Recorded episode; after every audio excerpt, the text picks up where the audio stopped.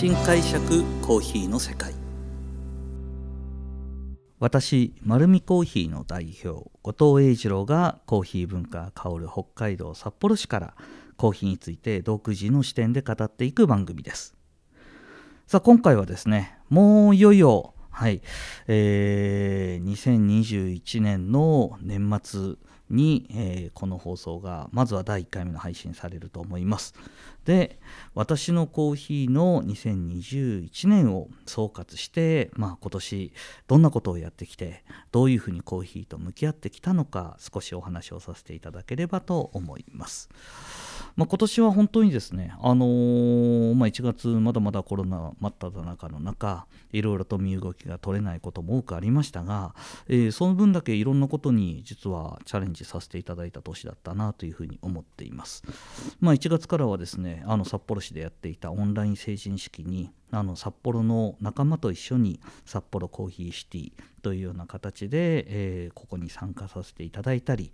また、えー、2月3月ですねもう生産地に行けないという絶望の中その時間帯をぼーっと過ごすことは絶対にしたくなかったので、えー、実はこのジーズアカデミーというですねコードの勉強をするようなところに受験して実は、え勉強してたりだとか。あとはもう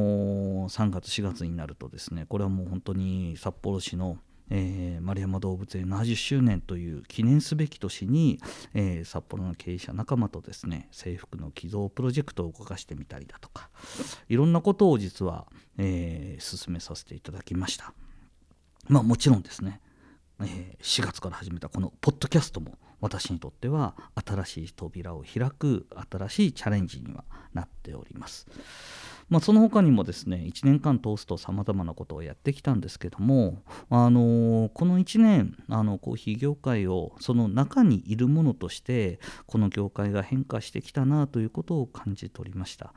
まずは、えー、そうですねカフェに求められるそういうようなことがだいぶ大きく変化してきたなというふうには感じた年でした。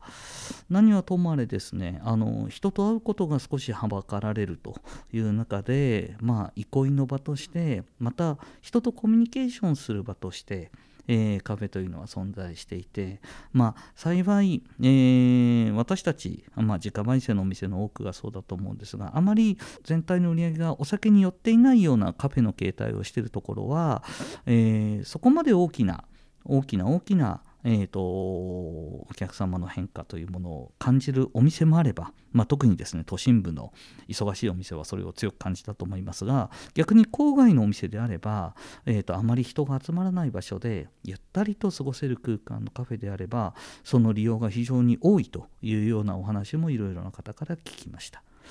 で大手ファミリーレストランもですねあのそのカフェの転換をするなど、えー、カフェに対する注目度が高まっているなというのは感じています。で特にですね実際に私たちそのお店をやるところでのコーヒーの消費とはまた別にまあ、家庭でコーヒーを飲む方がやっぱり増えたんだなっていうのはすごく感じます。在宅ワークだったりだとか、リモートワークだったりだとか、えー、そういうような形で、えー、オフィスには行かず、えー、自分の自宅で過ごされる方、非常に全国でも多かったんじゃないかなというふうに思います。なので、えー、そんな中、えー、選んでいただいたのが私たち、えー、力を入れて今おすすめしているスペシャリティコーヒーみたいにちょっとえー、ちょっとじゃないですね。結構しっかりと頑張ってやってるんですけどもその 美味しいコーヒーに取り組む全国の仲間から、えーと、本当に非常にたくさんのご注文をいただいたというお話は聞いています。まあ家でせっかく過ごすならえー、ちょっと時間のゆとりもできたはずです。えー、通勤にかかる時間もなくなり、えー、家で過ごす時間が増えた分だけゆとりとその時間を楽しむという中でコーヒーを選択された方は非常に多かったんじゃないでしょうか、えー、もうびっくりするんですけど例えば電動グラインダーがですねものすごく欠品になりまして、えーと日本国内からその新品がなかなか手に入らないと。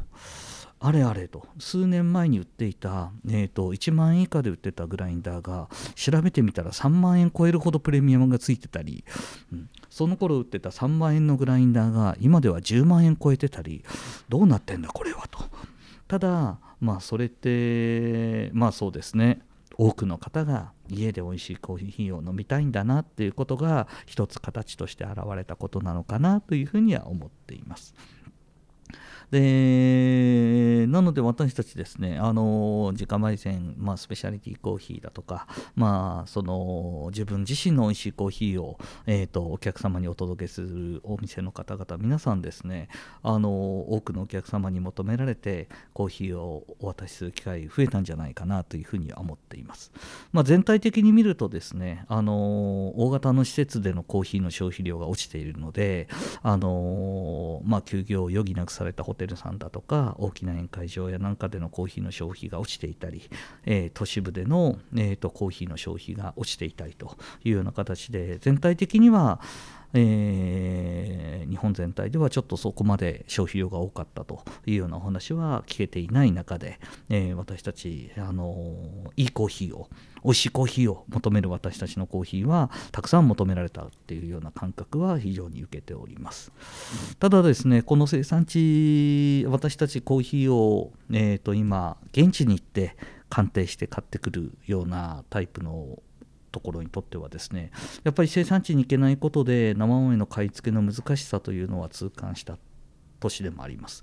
あの年初からですねあの今年度のコーヒーのサンプルの依頼をかけて、えーと、カッピングをさせていただく機会も、えーと、今までなかったところをわざわざ作っていただいてやりましたがまあそのまあわがままであることは重々承知なんですがやっぱりコスタリカ行くとですね